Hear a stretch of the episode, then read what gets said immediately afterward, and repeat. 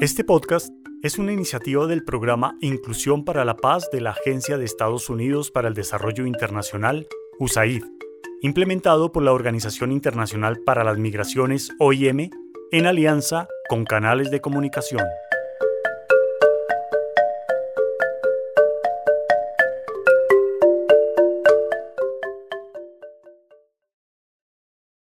Hoy, en Cuenta la Tambora, los regalos para Juliana. Juliana despierta con una sonrisa. Se levanta de la cama y mira por la ventana. El cielo está despejado y los rayos del sol bañan las hojas de los árboles que se mecen afuera. Es un día especial. En menos de una hora, su tía favorita llegará de Bogotá. No puede esperar para preguntarle los detalles del viaje y sobre todo lo que se siente subirse a un avión por primera vez. Ver a su tía siempre le ha traído alegría. Juliana no tarda en bañarse y sale a toda velocidad con dirección a la terminal de buses. De camino, piensa que su tía debe estar muy cansada, tomar un avión y luego un bus para poder llegar a Barbacoas no debe ser nada fácil. Una vez están frente a frente, se abrazan con la misma alegría de cuando Juliana era una niña y emprenden su camino a casa. Al fin, ambas podrán charlar tras meses sin verse. Tía, ahora sí cuénteme, ¿cómo le fue la capacitación? ¿Qué se siente montar en avión? Uy, eso debe ser muy bello. Ah, mija, es que eso fue una cosa de loco. Yo nunca me imaginé que me iban a mandar ese curso a Bogotá. Esa ciudad como es de inmensa y de caótica es que uno ve gente, edificios por todas partes. No, no, no. Aunque eso es muy bonito. Lo del avión, pues vea que yo pensé que me iba a sentir como rara, que me iba a marear, que eso se iba a como mover mucho. Pero vea que no. Usted se sienta, eso no siente, usted no siente nada, eso es como estar sentado aquí en el piso. Es como si el avión fuera quietecito. Lo único es que si usted se pone a mirar por la ventanilla y se ven como las nubes y abajo pues la vegetación, esa vista es tan bonita, aunque yo le voy a confesar que a mí sí me dio un poquito de miedo. Uf, tía, no, yo no me imagino lo que es eso. Yo quiero hacerlo también algún día. Ah, seguro que sí, mi niña. Si usted tiene toda una vida por delante. Ah, mía, no sabe lo que me alegra verla en serio. Aunque tengo una molestia aquí en los oídos, ve, yo no sé por qué. Menos mal del hotel me dieron la semana libre, llevaba casi un año sin vacaciones. Ay, ojalá estos días se pasen así bien lentico. Pero claro, tía, usted ya va a ver que la vamos a pasar bien bueno. Es más, déjeme le preparo un café con pan. Debe estar cansada y con hambre. Ay, gracias, mija. Mientras tanto, yo voy desempacando aquí todos estos detallitos que le traje de Bogotá. Juliana entra a la cocina y pone a hacer el café mientras rebana el pan. Sirve todo en un plato y camina de vuelta al cuarto en el que dejó a su tía. Pero para su sorpresa, la encuentra con un gesto de enojo y frustración en el rostro. Tía, ¿está bien? ¿Por qué tiene esa cara? ¿Qué le pasó?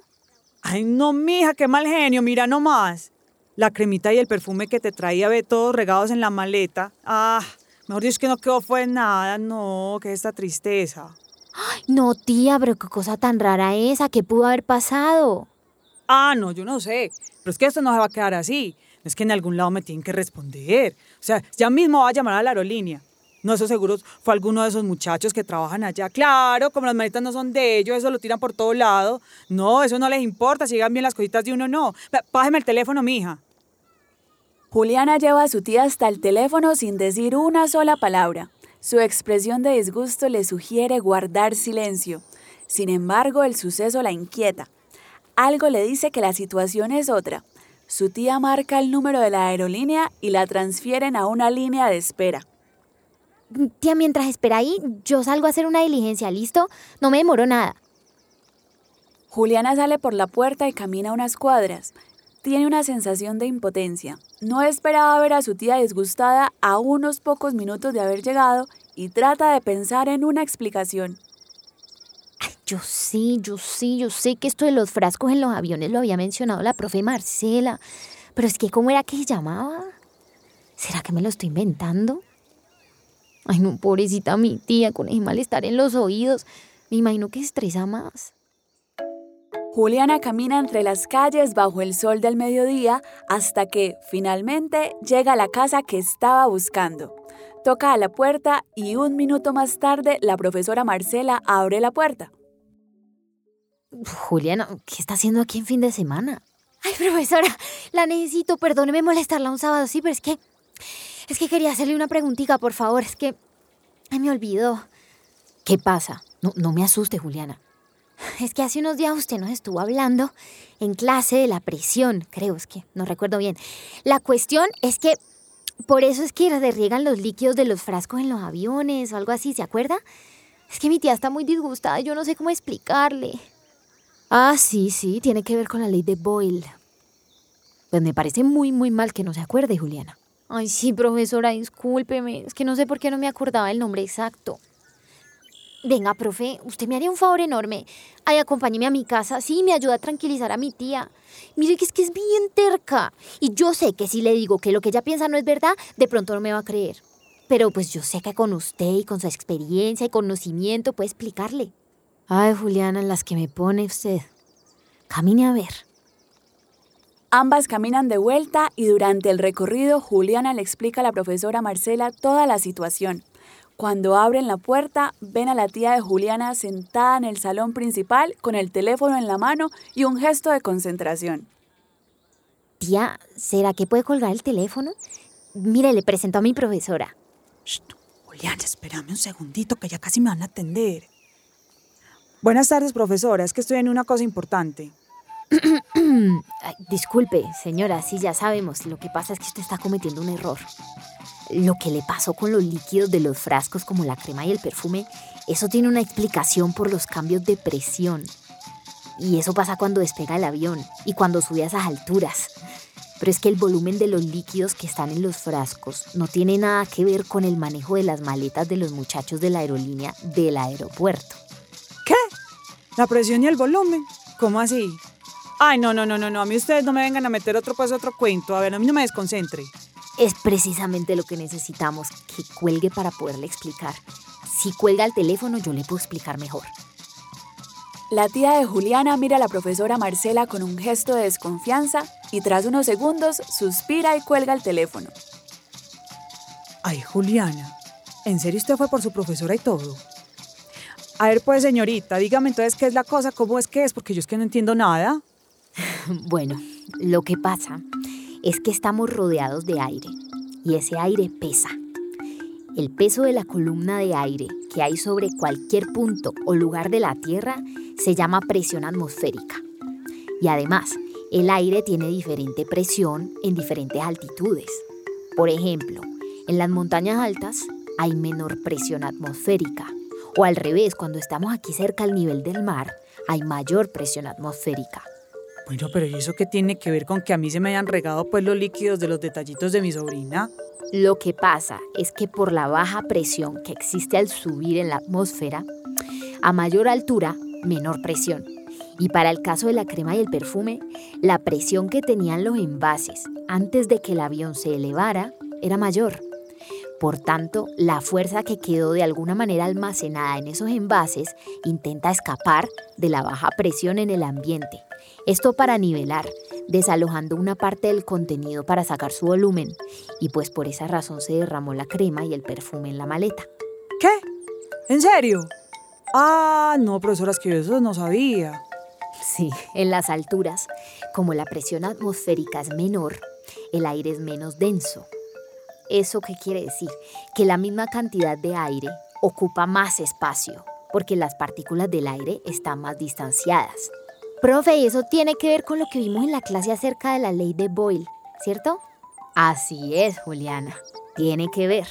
Pero es importante saber que la ley de Boyle hace referencia a que la presión de un gas en un recipiente cerrado es inversamente proporcional al volumen del recipiente, siempre y cuando la temperatura sea constante, ojo. Es decir, que si la presión aumenta, el volumen del gas tiende a disminuir.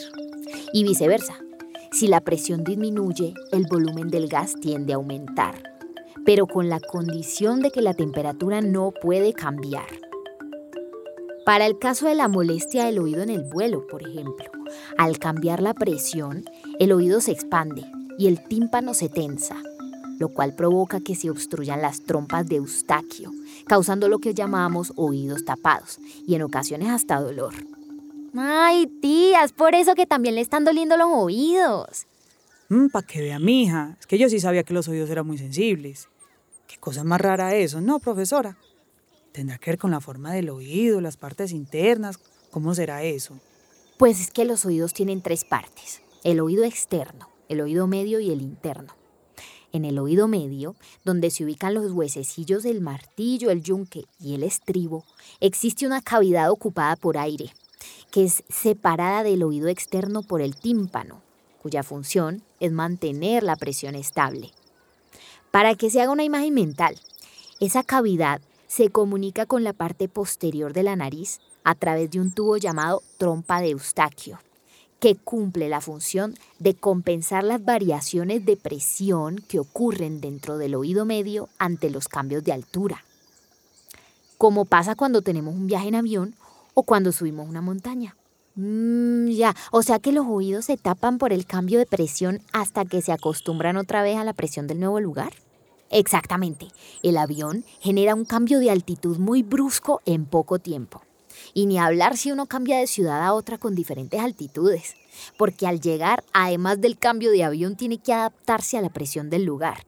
Ah, vea pues. ¿Y eso funciona también cuando nos sumergimos en el mar? Sí, sí, como al bucear.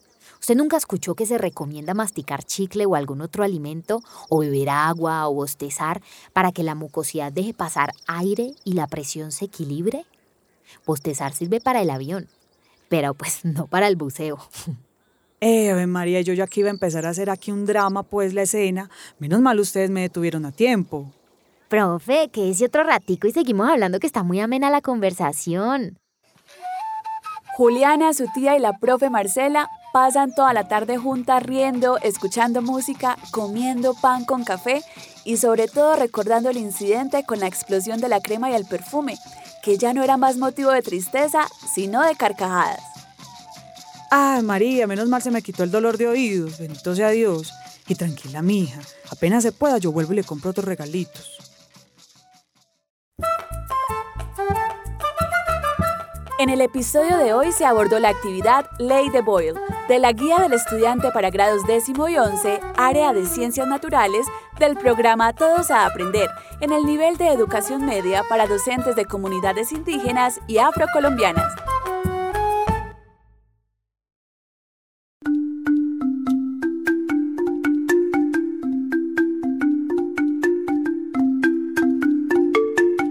Este podcast se hace posible con el generoso apoyo del pueblo estadounidense a través de la Agencia de Estados Unidos para el Desarrollo Internacional, USAID.